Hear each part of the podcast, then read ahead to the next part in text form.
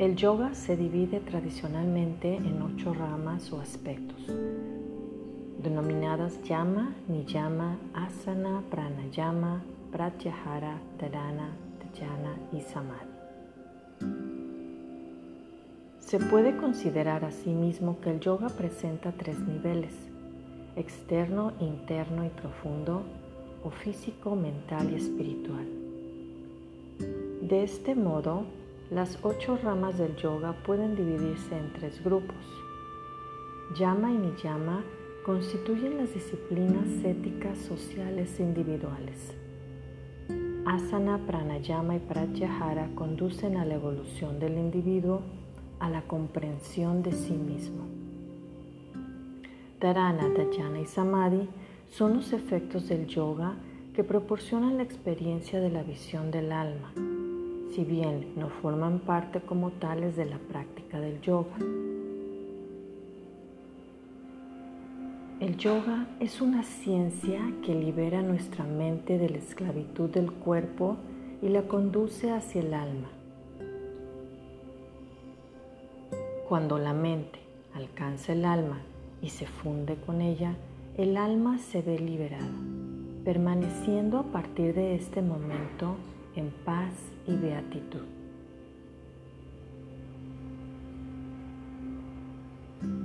Si se encierra un pájaro en una jaula, éste no tiene posibilidad alguna de movimiento.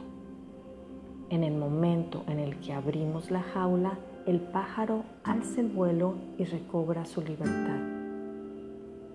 Así el hombre alcanza la misma libertad cuando la mente se ve descargada de la esclavitud del cuerpo y viene a descansar en el seno del alma.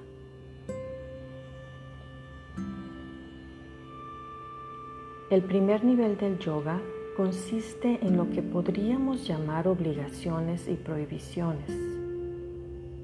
Niyama nos dice lo que debemos hacer por el bien del individuo y de la sociedad. Y Yama nos dice lo que debemos evitar hacer pues resultaría nocivo para el individuo y para la sociedad. Se trata de disciplinas éticas que han existido dentro del género humano en todos los lugares desde tiempo inmemorial. Yama y Niyama pertenecen a la tradición de las civilizaciones de todo el mundo.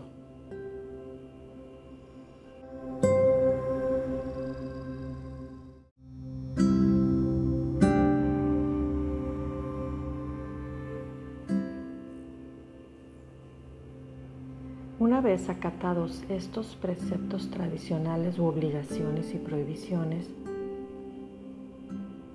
trabajamos entonces para el desarrollo individual a través de la interpretación del cuerpo y mente y mente y alma.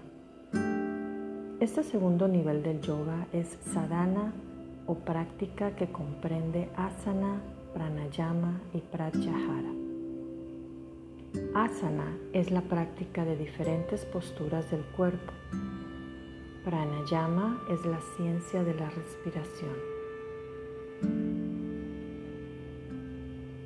Pratyahara es el silenciamiento de los sentidos y su mantenimiento pasivo en la posición que les corresponde.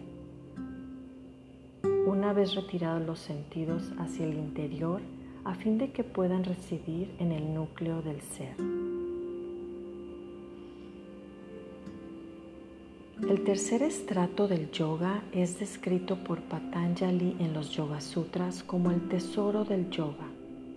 Es el efecto o fruto de sadhana y consiste en dharana, dhyana y samadhi. Dharana es concentración o atención completa. Dhyana es meditación y Samadhi es la culminación del yoga.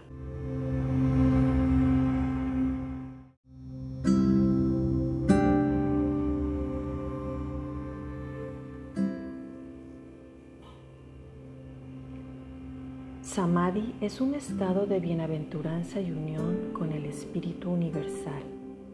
Cuando cuidamos el crecimiento de un árbol, Llegado el momento, este echa flores produciendo luego su culminación natural, que es el fruto. De igual modo, la práctica del yoga ha de culminar más pronto o más tarde con la fragancia espiritual de la libertad y la beatitud. Al igual que la esencia del árbol se halla contenida en el fruto, así también la esencia de nuestra práctica está contenida en su fruto de libertad, equilibrio, paz y beatitud.